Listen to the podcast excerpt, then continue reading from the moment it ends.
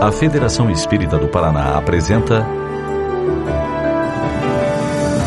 Sueli Caldas Schubert.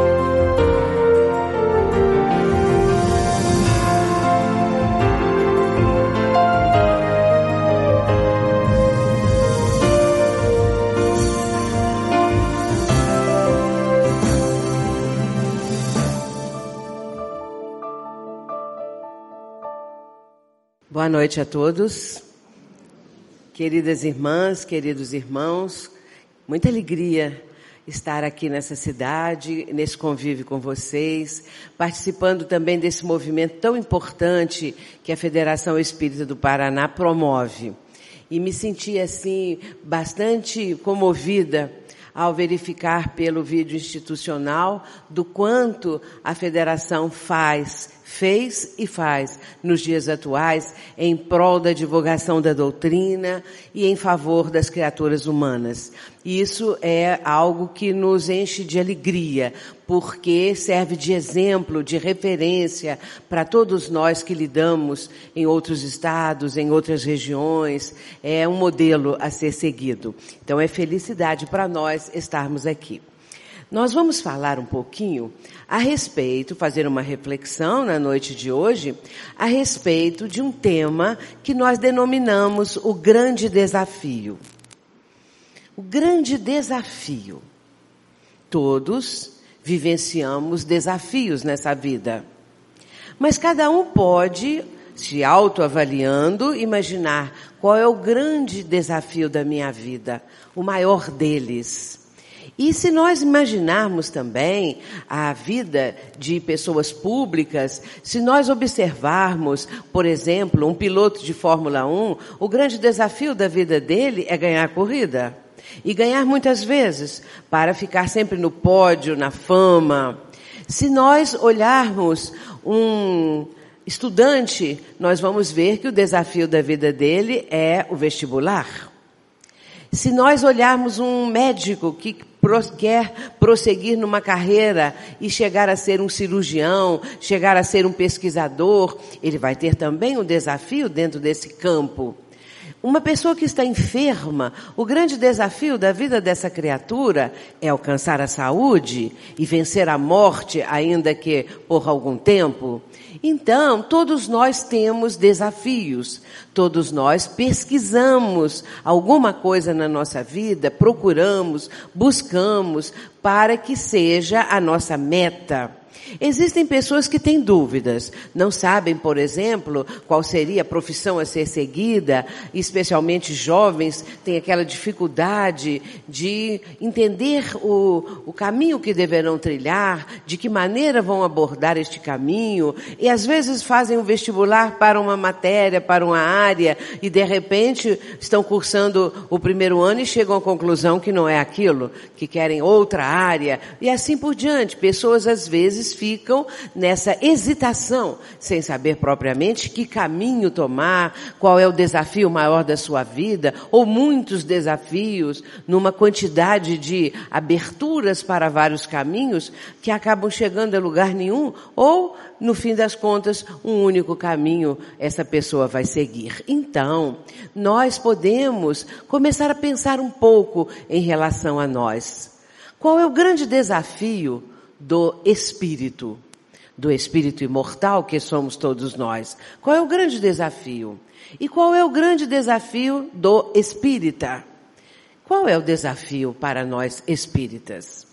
E podemos começar a pensar que, de acordo com os nossos irmãos de outros ramos do cristianismo, que Jesus veio à Terra para salvar a humanidade. Salvar, porque, entendendo essa palavra, significaria que nós estamos correndo um grande risco e Jesus veio nos salvar. Ou veio nos salvar dos pecados, veio nos salvar de algo que cometemos em reencarnações anteriores, mas para estes que são dos outros ramos do cristianismo, que não admitem a reencarnação, veio salvar de um pecado cometido por Adão e Eva, sabe-se lá se é isto. Mas Jesus veio como Salvador. E começamos a imaginar que se Jesus vai nos salvar, e tomar a si todas as dores das criaturas humanas, porque é essa concepção né, é muito seguida e adotada por um grande número de cristãos. E Jesus vai tomar sobre si todas as nossas dores, todos os nossos problemas, todas as nossas dificuldades, especialmente pecados. E também, dentro dessa ideia, há, logo imediatamente, uma outra ideia que nós começamos a imaginar que, se Jesus veio para ser o Salvador, nesse caso, é uma ideia inaceitável, porque ela apresenta duas contradições. Duas contradições que logo à primeira vista nós notamos. Se Deus Pai misericordioso, enviou seu Filho para ser o Salvador da humanidade, isso significa que Deus é, se sente ofendido com as falhas humanas, com os pecados, com os erros, desde que o homem veio à face da terra, que ele é, começou através das suas experiências, aquelas bem primitivas, aquelas bem dos primeiros tempos, primárias, ele começou a cometer erros. E segundo diz a Bíblia, já ali no primeiro casal, Adão e Eva, quantos erros, o pecado original e vai por aí afora. Mas sabemos que Adão e Eva é uma lenda. Então, vamos trazer isso para o homem primitivo, o homem que está dando os primeiros passos, que está naqueles momentos em que, através de sucessivas experiências, vai finalmente alcançar o seu caminho, vai finalmente começar a entender o processo que, aliás, é, nascendo e renascendo no plano espiritual, ele se enriquece de conhecimentos para voltar e trazendo um pouco mais de experiências vividas no plano terreno e outras coisas que aprendeu no plano espiritual, este espírito vai então, aos poucos, caminhando e alcançando o progresso. A meta sempre é o progredir. A meta é sempre caminhar para adiante. E assim chegamos nos dias atuais, em que a fantástica tecnologia que está aí à nossa disposição mostra o quanto o ser humano progrediu intelectualmente falando e sabemos que o progresso intelectual antecede o progresso moral. Portanto, se o ser humano sempre cometeu erros. Se Deus é onipotente, onipresente, se Deus é soberanamente justo e bom, se Deus é inteligência suprema, como diz a questão primeira do livro dos Espíritos, e se Deus é imutável, Claro que Deus já saberia de antemão que os filhos por ele criados cometeriam erros, cometeriam os tais chamados pecados que hoje nem se usa mais. Se fala agora equívocos, erros e falhas, mas ainda aquela ideia do pecado, do pecador, e nesse caso, Deus já saberia antecipadamente que seus filhos iriam cometer erros e erros muitas vezes graves. Então, é lógico que é, Deus é, está cometendo uma injustiça muito grande, imensa, se ele envia o seu filho, aquele que veio à terra uma única vez e o inocente, digamos assim, por excelência, não tendo nada a, a saudar, não tendo nada a dever, então este filho é que vai salvar as criaturas, passando pelo martírio da cruz, da perseguição e depois o martírio da cruz. São observações que nós estamos fazendo, reflexões, para que possamos analisar essa questão do grande desafio, para desaguarmos exatamente nesse aspecto pessoal porque cada um de nós tem o seu desafio particular. Portanto, Deus está cometendo aí um, uma falta de justiça, uma injustiça, porque vai agir dessa forma em relação aos filhos que ele criou e em relação àqueles que vem com o nome de Salvador. Vai salvar a humanidade. É bonito falar que Jesus é o nosso Salvador. Porém, se nós aprofundarmos no significado dessa salvação, aí sim nós vamos verificar essas contradições todas. Eu costumo dizer o seguinte, que segundo outro ramo do, da, do cristianismo, Deus e Jesus são a mesma entidade, digamos assim. E Deus deixa o, o plano celestial e vai encarnar como Jesus Cristo. Enquanto ele esteve como Jesus Cristo, nessa personalidade, ele ensinou as criaturas humanas a perdoar. Muitas e muitas vezes, Jesus vai conclamar as criaturas ao perdão. E nós sabemos dos registros dos evangelistas em relação a essa questão. E inclusive Jesus vai dizer taxativamente que é necessário perdoar 70 vezes, sete vezes, mostrando que o perdão não tem limite. Entretanto, ao retornar ao plano celestial após a crucificação, Deus volta a ser aquele é, Pai de todas as criaturas, ou Criador, porém absolutamente inflexível.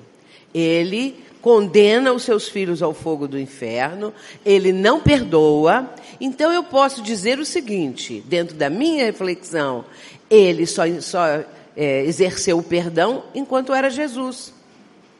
Enquanto ele é Deus, Criador de tudo, ele não exerce o perdão. Porque não há perdão para o infrator, não há perdão para aquele que ele envia ao inferno. O inferno também é uma concepção, nós estamos analisando ideias, nós não estamos é, observando pessoas analisando ou criticando, sim ideias. A ideia do inferno, ela parte desde aquela situação, veio do, do, do, do, das crenças pagãs, mas veio também daquela ideia que foi criada, engendrada de anjos que já haviam alcançado um patamar de evolução, eram anjos, então compreendemos que estavam na angelitude, digamos assim. Mas de repente esses anjos sofrem uma queda, não é? Esses anjos vão se insurgir contra Deus.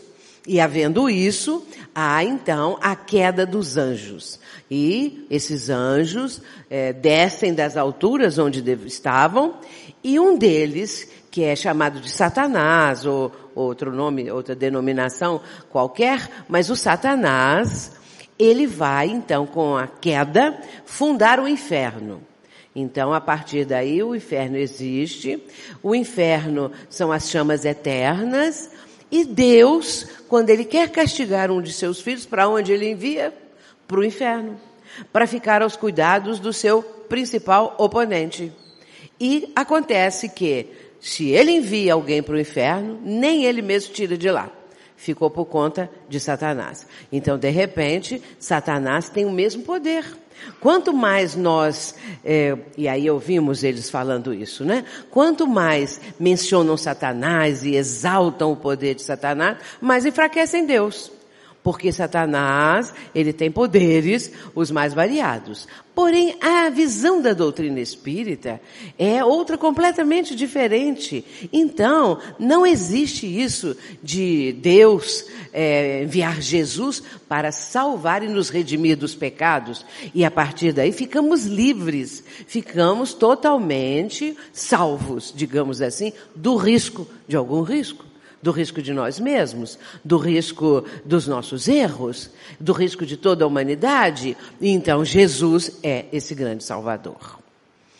Mas aí começamos com aquilo que a doutrina espírita nos proporciona, com esses recursos maravilhosos, com essa riqueza de ensinamentos, pela lógica, porque, sobretudo, o que nós devemos observar e aprofundar é a lógica da doutrina espírita, é o raciocínio, é o que ela nos faz, é, é o que ela nos transmite, convidando-nos a pensar e alargando os nossos horizontes mentais. Então, nós passamos a entender que o, o, a salvação vem completamente diferente, é de outra maneira. Jesus nos trouxe a mensagem. Quando nós falamos que existem três revelações, a doutrina espírita nos ensina isso, não é? Que Deus enviou três reveladores à humanidade, ou três revelações. A primeira delas com Moisés, que é a justiça, a segunda com o próprio Mestre Jesus, a lei de amor, e a terceira, não corporificada propriamente em ninguém, Então, quando se diz que Allan Kardec, não, Allan Kardec veio codificar os ensinos dos espíritos. Então, a terceira revelação veio através de uma pleiade de espíritos. Portanto, nós estamos agora vivenciando os tempos do Consolador. É a promessa que Jesus fez e está lá em, em João no capítulo 14, versículos 15, 16, 17, Jesus vai dizer, se me amais, guardai os meus mandamentos, e eu rogarei ao Pai, e ele vos enviará outro consolador. É interessante ele dizer outro consolador. Na tradução de João Ferreira de Almeida, que é considerada melhor, não essas atuais, porque as traduções atuais, essas bem de agora, dos dias atuais, elas estão trazendo muitas modificações. E a de João Ferreira de Almeida é considerada a mais aproximada, não é? A melhor. Na tradução, então, de João Ferreira de Almeida, está lá que Jesus disse, eu, e eu vou rogarei ao Pai, e ele vos enviará outro consolador. Lendo isso, eu imagino que Jesus é o primeiro consolador. Mas consola porque esclarece.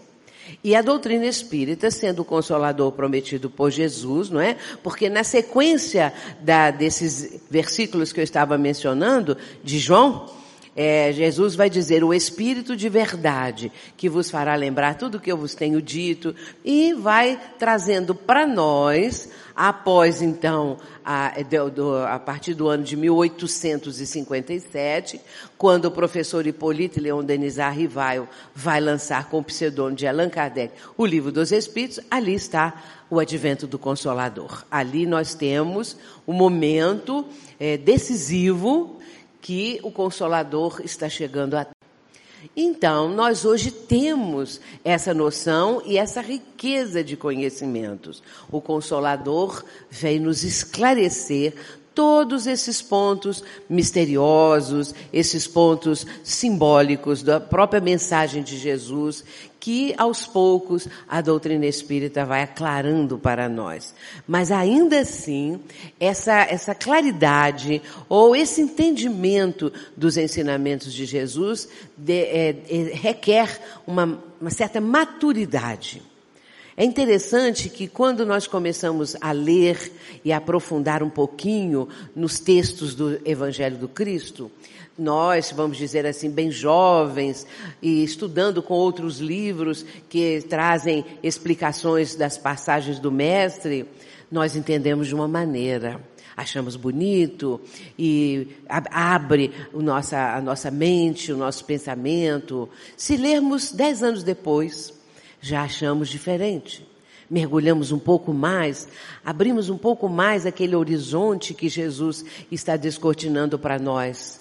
Vinte anos depois, nós entendemos diferente. E assim por diante. E assim acontece com a doutrina também, porque é o amadurecimento da criatura, são experiências que ela vai adquirindo, que vão se somando, e ela passa a ter uma visão mais ampla, mais profunda, mais amadurecida. E aí nós vamos entendendo um pouquinho melhor o que Jesus deixou para nós. Nós podemos então dizer que o grande desafio para o espírito imortal e para nós espíritas é exatamente o conhecimento do evangelho e a vivência do evangelho. Quando eu falo evangelho, no caso nosso dos espíritas, eu estou dizendo o evangelho à luz do espiritismo. O evangelho com todas essas, é, essas passagens, essas explicações, com tudo isso que o espiritismo nos proporciona no aprofundamento. Mas nós podemos mudar um pouquinho esse enfoque, ainda da salvação, ainda do grande desafio, melhor dizendo, trazendo algumas figuras para nossa ilustração. Podemos dizer assim: qual foi o grande desafio de Paulo de Tarso? Paulo teve um grande desafio. Ele era Saulo, todos nós sabemos. Se alguém aqui, ou, é, ou, imagino que todos ou quase todos, leram o livro Paulo e Estevão, se não leram, deve ler, que é um livro de Emmanuel, e psicografado por Chico Xavier, e no meu modo de entender, o magistral livro, o melhor que temos, acerca de, de, vamos dizer assim, romanceado, em forma de romance. É o melhor de todos, na minha opinião. Ali está a vida de Estevão e depois a de Saulo, que se tornou Paulo. Saulo, ele tinha cidadania romana. Era um homem culto e uma família abastada. Mas Saulo, ele seguia direitinho a lei mosaica. Então, ele era um defensor daqueles princípios, do judaísmo, aquelas ideias, e ele ficava dentro daquela perspectiva. Assim, quando os cristãos começaram a aparecer, a se mostrar mais, já havia acontecido a crucificação de Jesus, e então aqueles cristãos que vieram após e que estavam divulgando a boa nova, Saulo começou a entender que competia a ele combater aquilo. Porque as ideias do cristianismo, segundo ele, eram ideias revolucionárias. Paulo era honesto. Paulo era fiel aos seus princípios. Paulo era digno. E ele vai então se empenhar na perseguição aos cristãos, achando que fazia o melhor. E assim ele vai indo, não é? Ele depois vai conhecer uma moça, que é Abigail, vai ficar, vai ficar noivo dela, projetando o casamento, e Abigail se torna cristã mais adiante. Mas então, Saulo, nessas alturas, ele fica sabendo de Estevão. Estevão era o irmão de Abigail, Gesiel. Só que nem ela, nem ninguém sabia que Estevão, um grande pregador do, do cristianismo, era Gesiel no passado. Ele teve que mudar de nome, mesmo porque, quando se tornou cristão, ele quis mudar de nome, porque era uma vida nova que se abria para ele, ele era um homem novo, ele quis até mudar de nome. Mas era também porque ele havia se, sido condenado às galés. E quando isso acontecia, aquele que era condenado a, a viver exilado, o, o futuro da criatura era a morte e a impossibilidade de retornar aonde residia anteriormente. Mas Gesiel, ele vai conseguir, através de uma, de uma, bondade inata que lhe era própria, ele vai salvar lá um grande, uma grande autoridade na viagem de navio para o lugar onde ele deveria ir. Ele, esse, esse homem acometido de uma febre, e naquela época isso era assim um verdadeiro horror. Não é? Então ele vai cuidar desse homem, salva a vida do homem e agradecido essa autoridade vai possibilitar a ele que fuja daquele destino ao qual estava então até o momento condenado. E aí ele vai voltar aos sítios anteriores, aos locais da sua infância. Só que um pouco diferente. Agora, uma criatura pobre, não é? Uma criatura que estava é, numa condição muito difícil.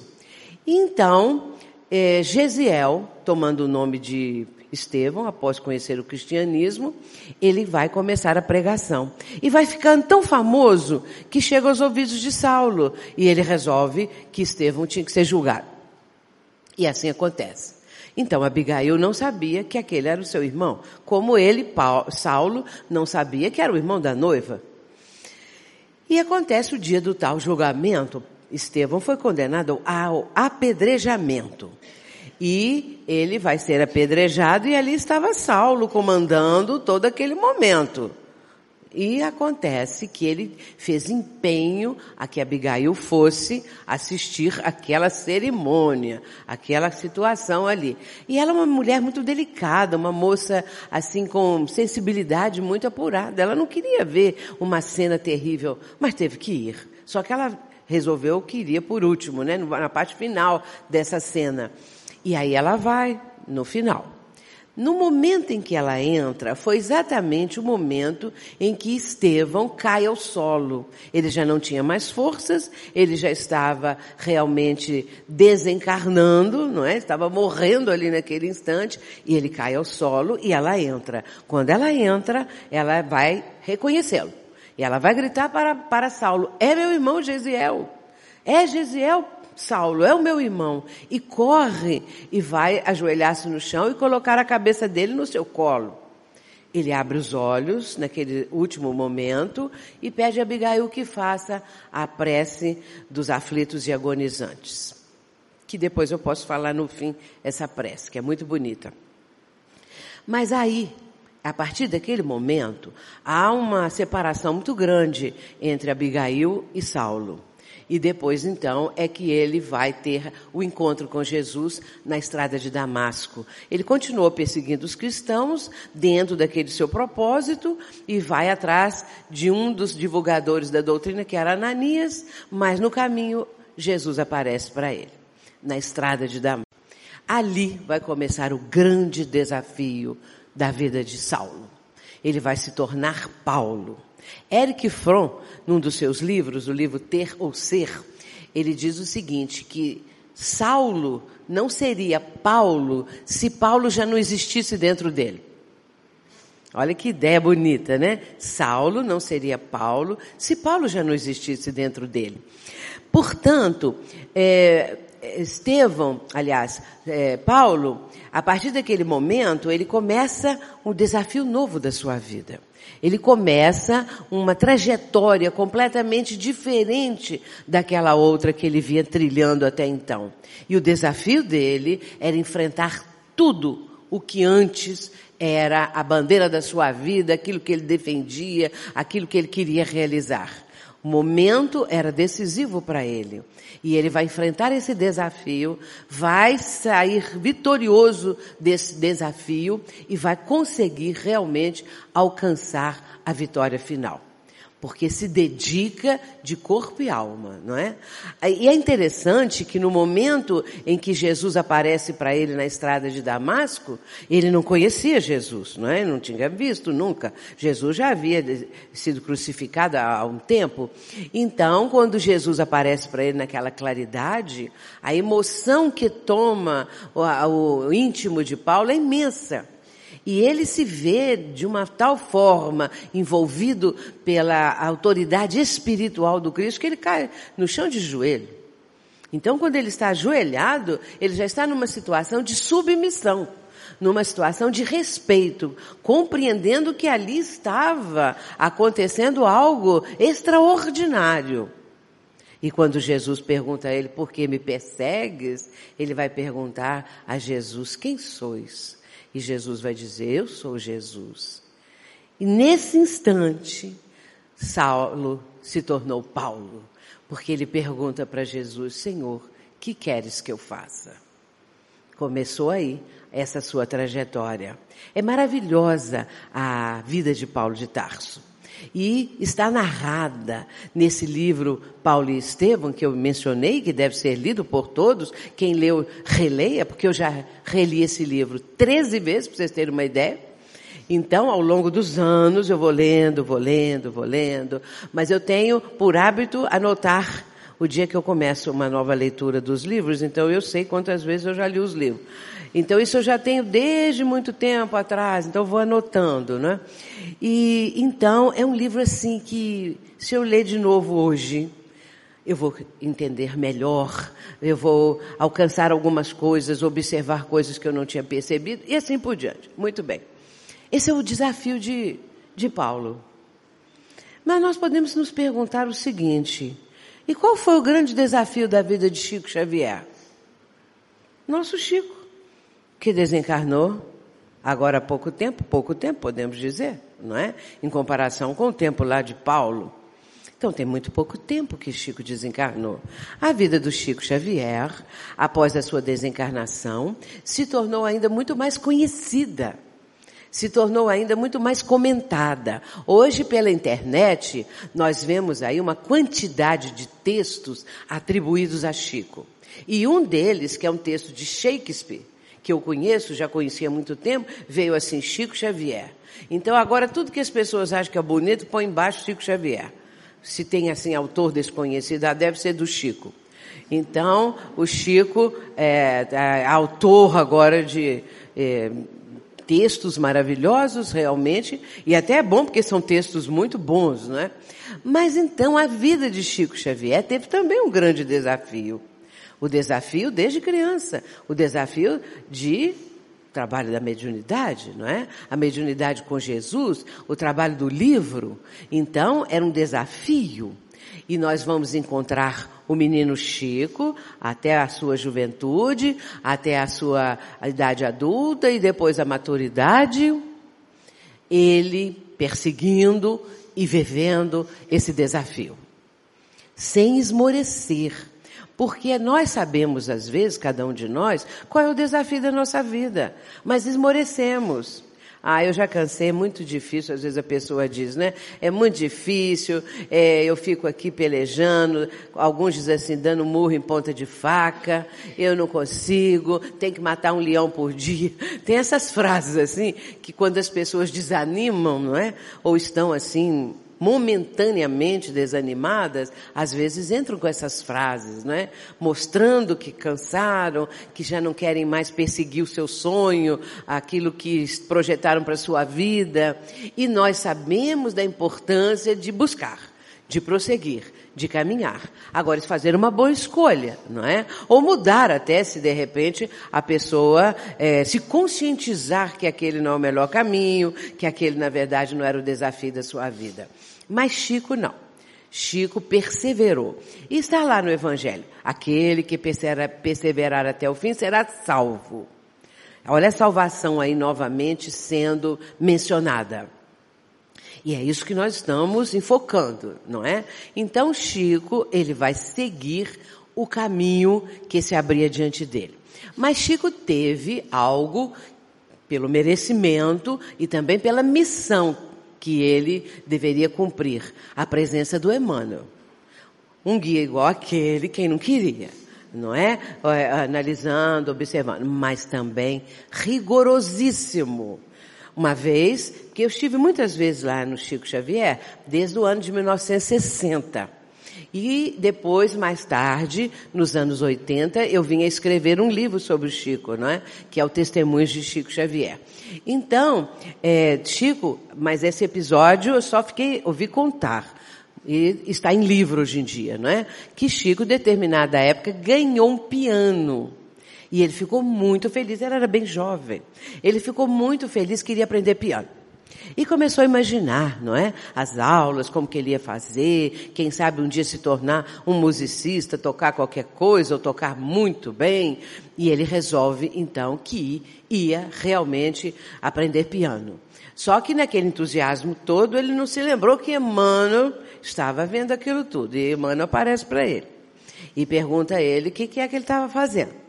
Então ele diz que era o piano, que ele estava muito satisfeito e que pensava já em fazer, em aprender, não é? Em ter aulas. Mas aí o que, que diz Emmanuel?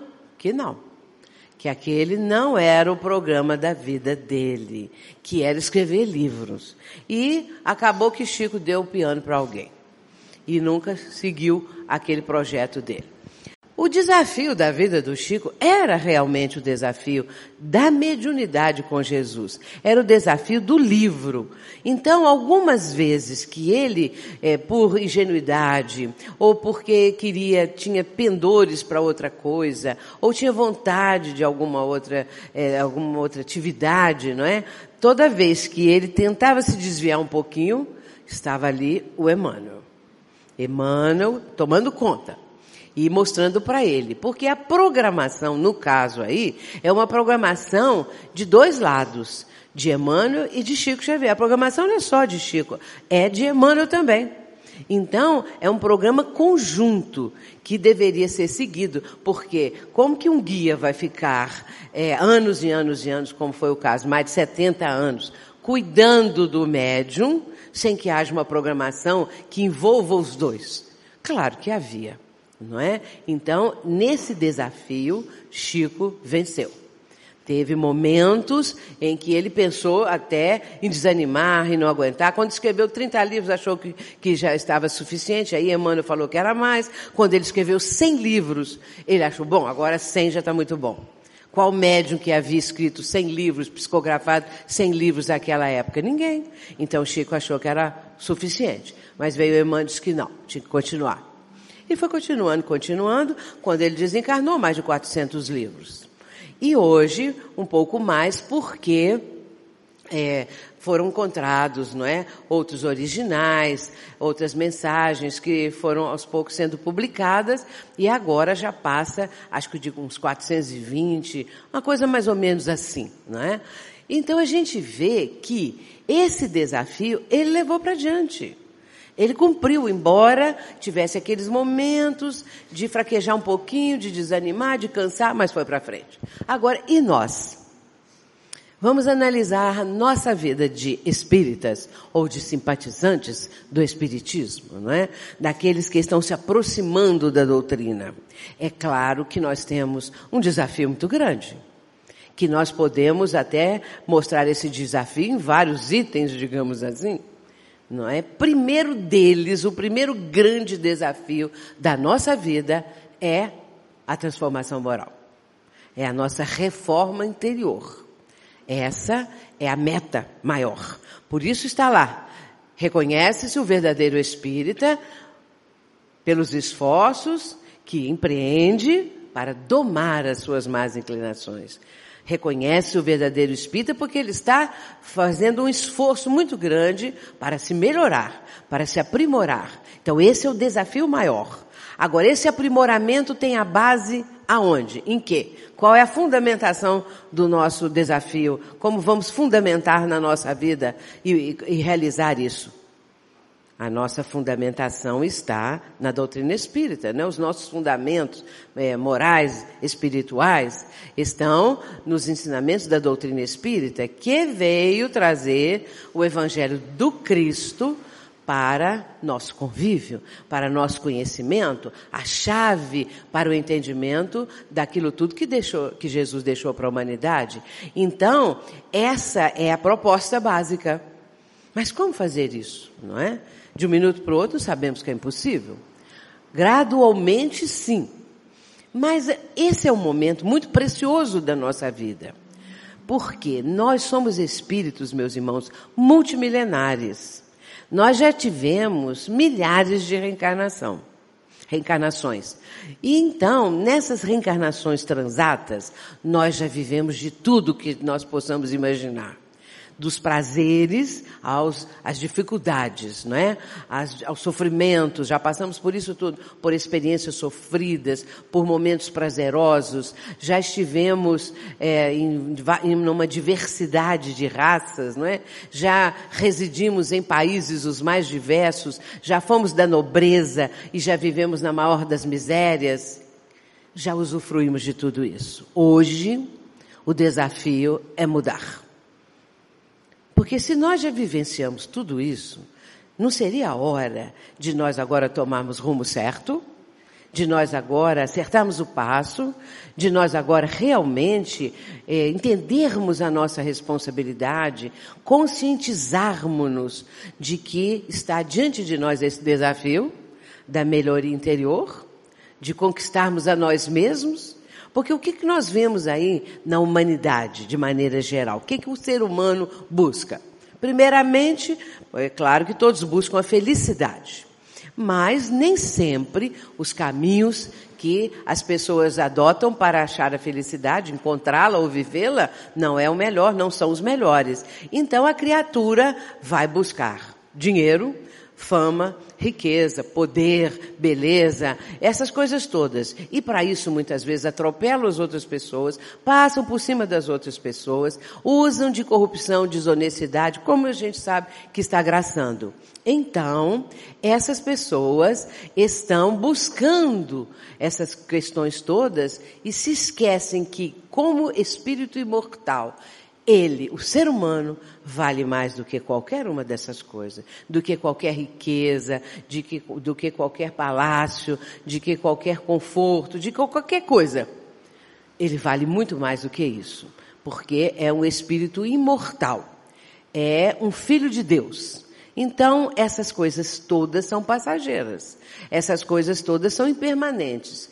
Nós vamos nos apresentar do outro lado da vida, quando vier a morte, o nós vamos nos apresentar do outro lado com as mãos vazias, porque só queríamos quinquilharias, coisas que passam, que nós não, não conseguimos reter em nossas mãos, ou nós vamos apresentar frutos de um trabalho que realizamos digno, de um trabalho é, que nos trouxe bem-estar, contribuindo para a nossa melhoria interior e em benefício do próximo.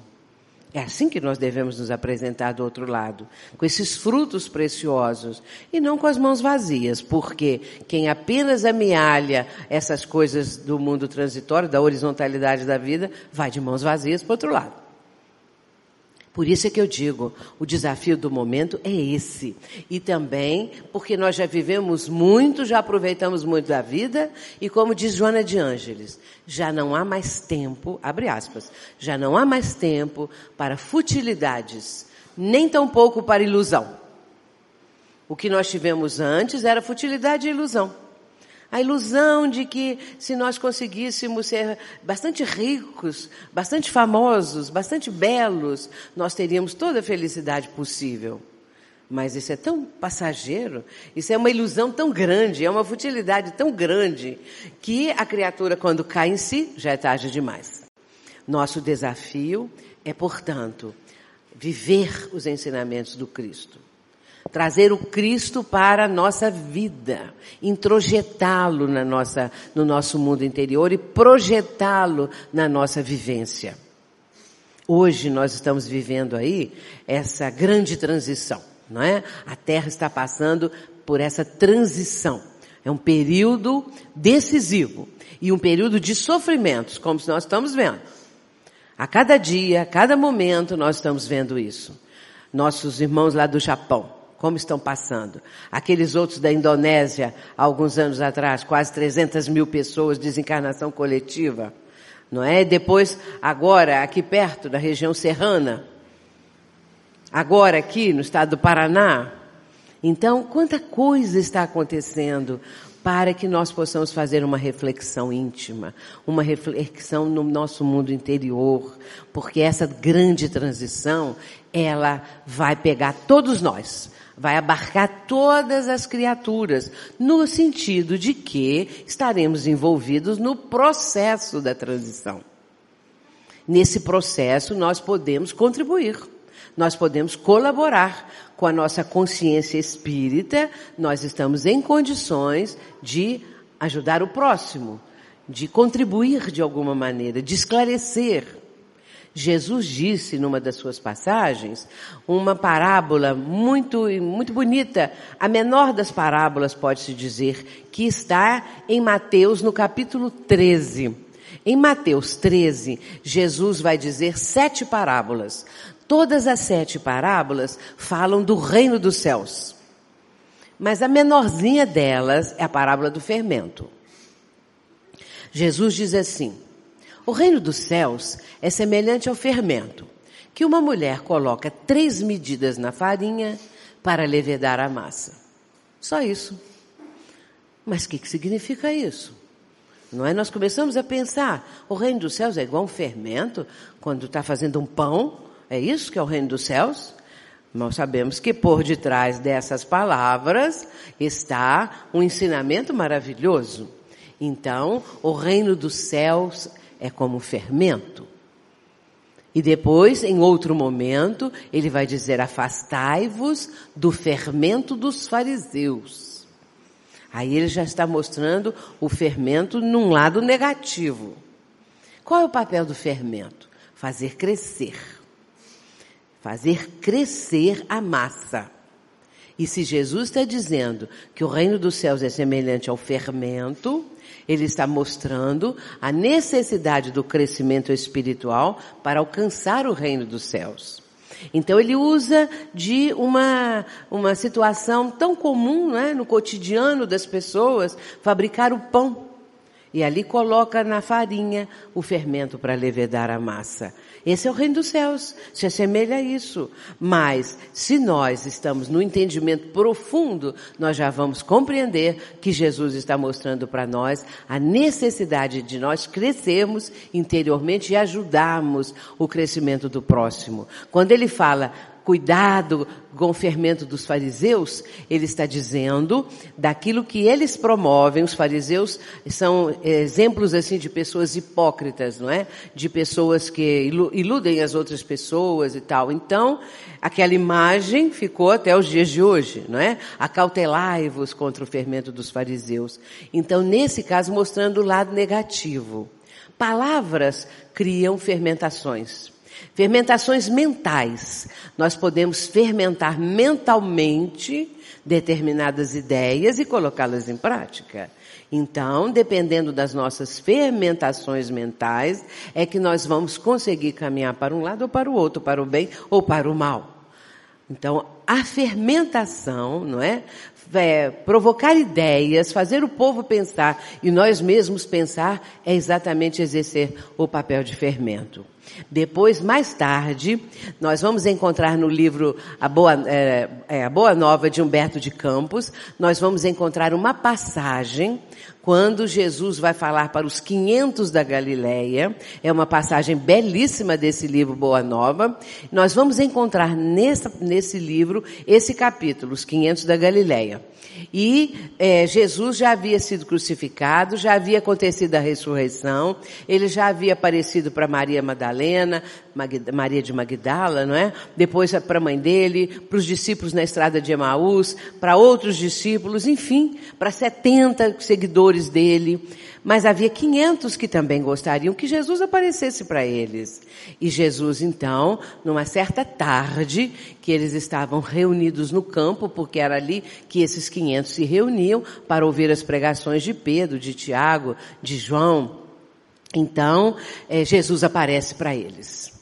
Então ele vai dizer que naquele momento todos ouvem, mas ouvem na acústica da alma, porque Jesus não fala com palavras audíveis, é o pensamento do Cristo que ali naquele instante foi captado por todos, como se estivessem ouvindo a sua voz. Então você, Jesus vai dizer, amado, eis que retorno ao reino do meu Pai. E aí ele começa a dizer que ele recomendou que os discípulos dele é, fossem como lobos ao meio, fossem como ovelhas ao meio de lobos.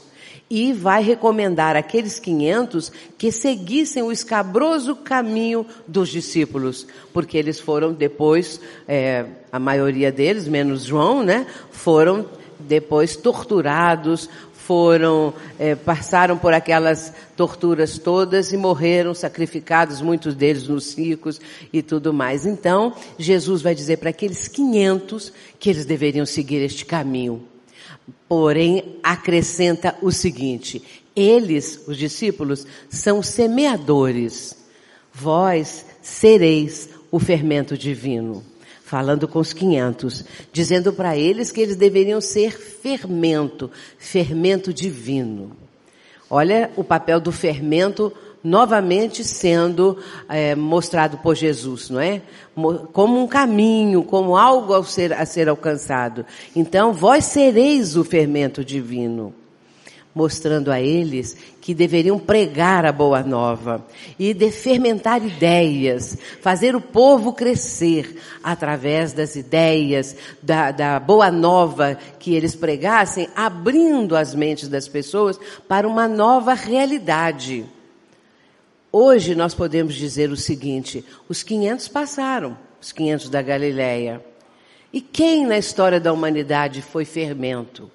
Quem exerceu o papel de fermento? Nós vamos encontrar muitos vultos. Nós podemos dizer que após aqueles 500, após os apóstolos, nós podemos citar, se quisermos citar algum, Francisco de Assis, que não sei se vocês sabem, foi a reencarnação de João Evangelista. Então Francisco de Assis, quando ele veio à Terra, já era um espírito iluminado um espírito elevadíssimo, com aquela missão que ele desempenhou, não é? Então, ele exerceu esse papel de fermento divino. E vamos trazendo para os dias atuais. Gandhi, por exemplo, exerceu o papel de fermento. Cada um na sua área. Na área das artes, da política, da ciência, da religião e assim por diante. Madre Teresa de Calcutá exerceu o papel de fermento. E nós? Nós podemos ser fermento? Podemos. Podemos ser fermento e devemos, porque cada um de nós tem uma tarefa especial. Cada um de nós tem esse desafio, não é? Que hum, às vezes a pessoa pensa assim: ah, mas eu não sou conhecida, eu trabalho tão anonimamente, mas tem um grande desafio na vida. E acima de tudo, Jesus conhece como bom pastor as suas ovelhas e conhece pelo nome. Isso está lá no evangelho, não é? Então, aquele que tem essa condição, que tem conhecimento, exerce esse papel. Está divulgando a boa nova, está fermentando ideias, fazendo o povo pensar e pensando, porque quanto mais nós queremos transmitir alguma coisa a alguém, mais nós somos beneficiados. Quem está fazendo isso, mais se beneficia. Então, é, a pessoa estuda, a pessoa lê, a pessoa se prepara e ela vai então ajudar ao próximo. Sobretudo através do exemplo e sobretudo começando dentro de casa. Não adianta nada nós pregarmos lá fora na rua, nas avenidas do mundo e dentro de casa sermos verdadeiros tiranos. Nós temos que começar em casa, melhorando, sendo pessoas melhores com a nossa família. E aí nós teremos condições para prosseguir na caminhada. Não adianta nós termos uma, vamos, como diz Jung, uma máscara para nos apresentarmos do lado de fora. Porque essa máscara, se ela for muito distanciada da realidade que a pessoa é, ela vai acabar sendo desmascarada. Ninguém consegue fingir o tempo todo. Uma pessoa que é um tirano dentro de casa, que é uma pessoa profundamente egoísta, que é uma pessoa profundamente hum, é, maldosa para com seus familiares, com outras pessoas que convivem, subalternos, não é? Pessoas que estão numa condição mais, na parte socialmente falando, né? Numa camada social mais baixa, é, é dessa forma que nós vemos o que a pessoa é. Como ela trata os subalternos. Como ela trata as pessoas que dependem dela. E aí nós vemos quem é a pessoa, não é? Portanto, isso é nos tornar melhores. E aí sim, com o nosso exemplo e com aquilo que pudermos fazer em benefício do nosso próximo, nós estaremos exercendo esse papel exercendo o papel de fermento e seguindo aquilo que Jesus propôs para todas as criaturas. Quando Jesus falava para os discípulos, ele falava para toda a humanidade. Quando Jesus falou para Paulo na estrada de Damasco, eu sou Jesus, não é? E, porque, Saulo, Saulo, por que me persegues?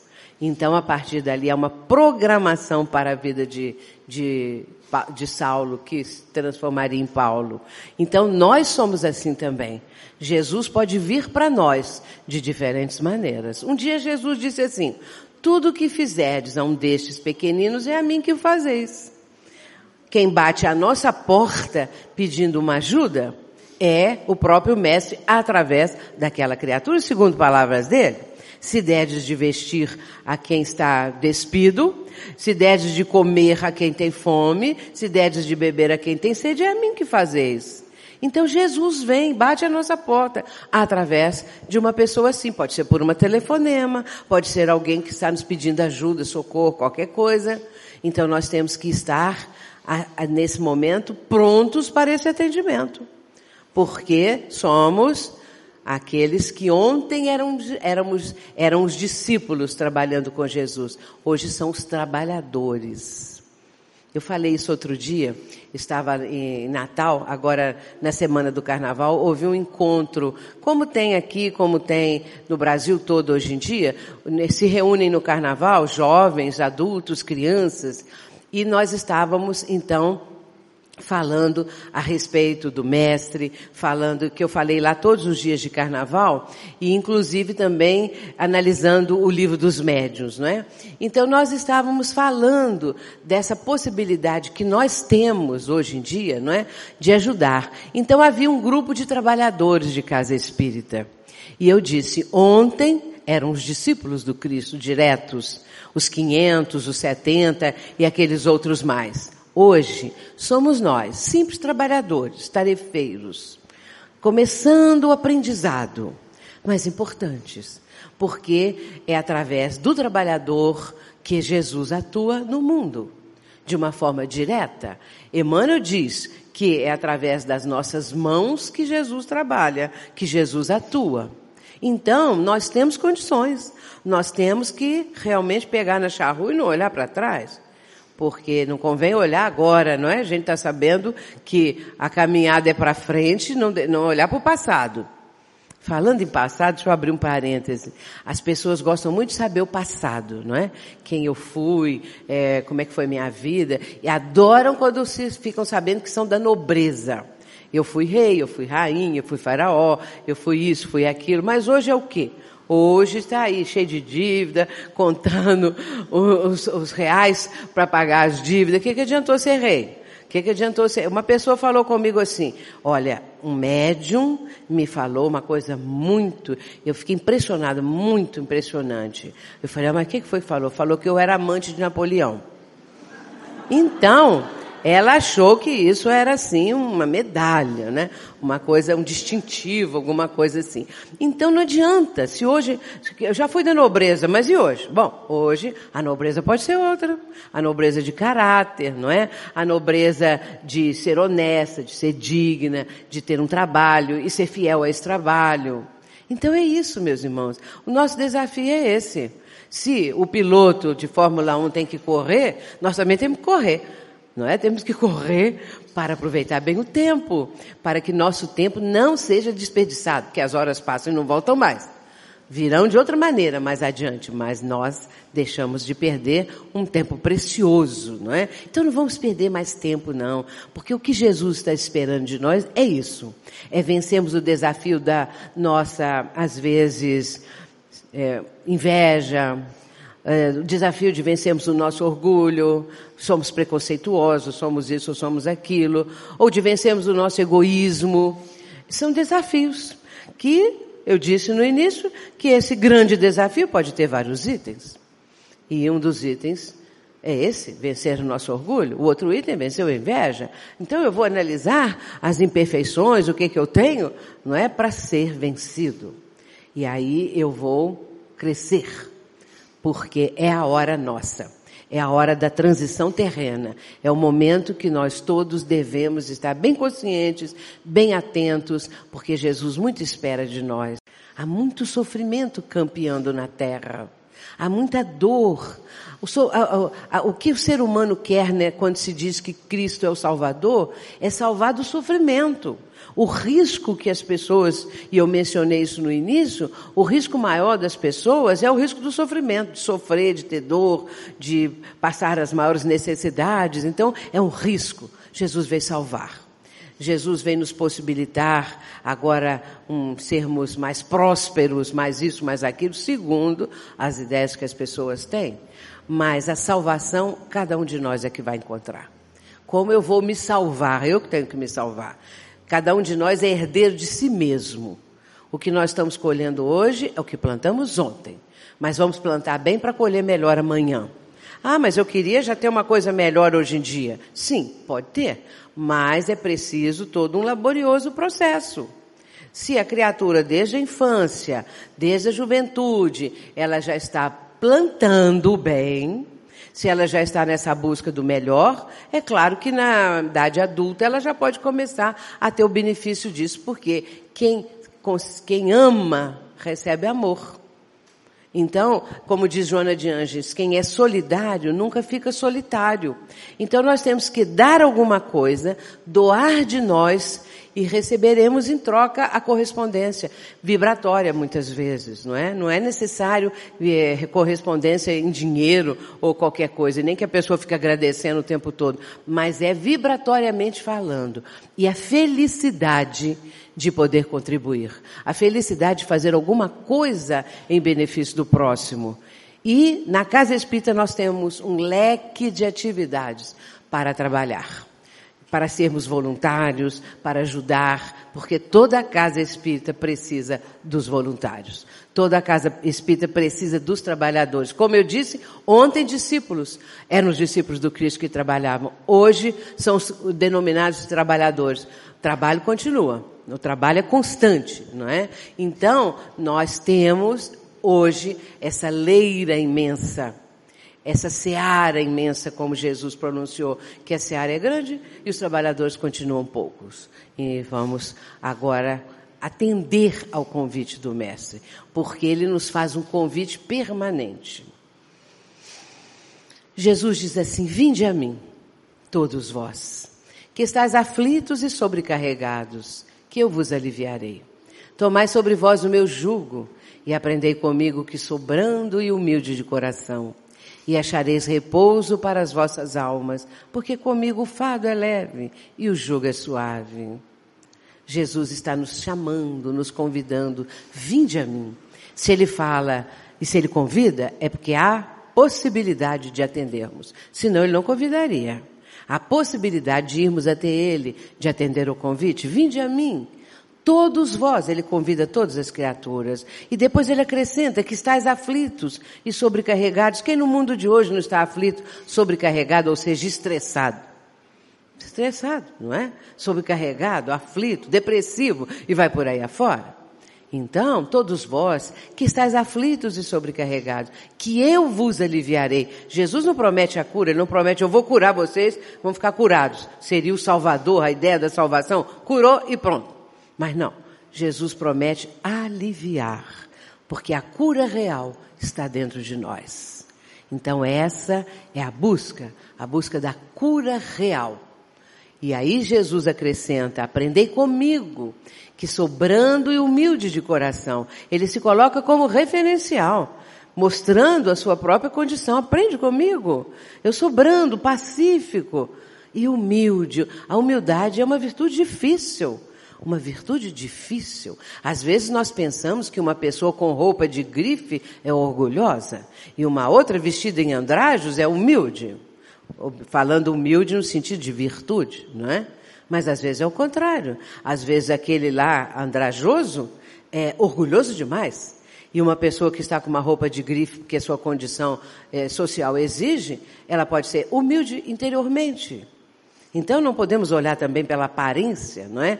Mas Jesus está dizendo, aprendei comigo, que sou brando e humilde de coração, e achareis repouso. Repouso, Jesus está dizendo, mas não é para o corpo físico. Repouso para as vossas almas. E como a alma repousa? A alma repousa, mas tem um jeito. Não é o repouso igual ao repouso do corpo. A alma repousa quando ela consegue quitar a sua dívida perante a contabilidade divina. Se nós estamos devendo ainda ao Criador, ao Pai do céu, nós, alma, espírito, não temos sossego. Não temos sossego, porque estou devendo ainda. Tem coisa ainda para pagar, não é? Então, pagamento a própria pessoa que vai indicar. Não é Deus que eu quero pagamento assim nessa né, tal modalidade. Não é assim. A própria pessoa que vai dizer qual é a forma de quitar a sua dívida. Então ela pede a oportunidade para reencarnar de uma maneira ou de outra para que ela possa então saldar aqueles compromissos. Então Jesus está dizendo isso, não é? Achareis repouso para as vossas almas. Zeramos a nossa conta. E aí nós temos repouso da alma. Nós vamos descansar nossa mente. Porque comigo acrescenta Jesus para finalizar, o fardo é leve. Que fardo é esse? Um dia Jesus disse assim: Quem quiser vir até mim, tome a sua cruz e siga-me. Podemos dizer que o fardo é a cruz. Podemos. Mas o fardo é sobretudo o nosso passado, que nós vamos arrastando. O fardo é pesado, é o nosso passado, infelizmente. Mas com Jesus, ele está dizendo, o fardo é leve. E o jugo? Jugo é domínio, é poder. O poder do Cristo qual é? É o suave poder do amor. Então, comigo, o jugo é suave, o fardo é leve. Então nós estamos, meus irmãos, sendo convidados, vinde a mim, todos vós, que estáis aflitos e sobrecarregados, que eu vos aliviarei. Tomai sobre vós o meu jugo e aprendei comigo, que sou brando e humilde de coração, e achareis repouso para as vossas almas, porque comigo o fardo é leve e o jugo é suave. Que nós possamos atender o convite do Cristo. Esse é um grande desafio. Muita paz muito obrigada.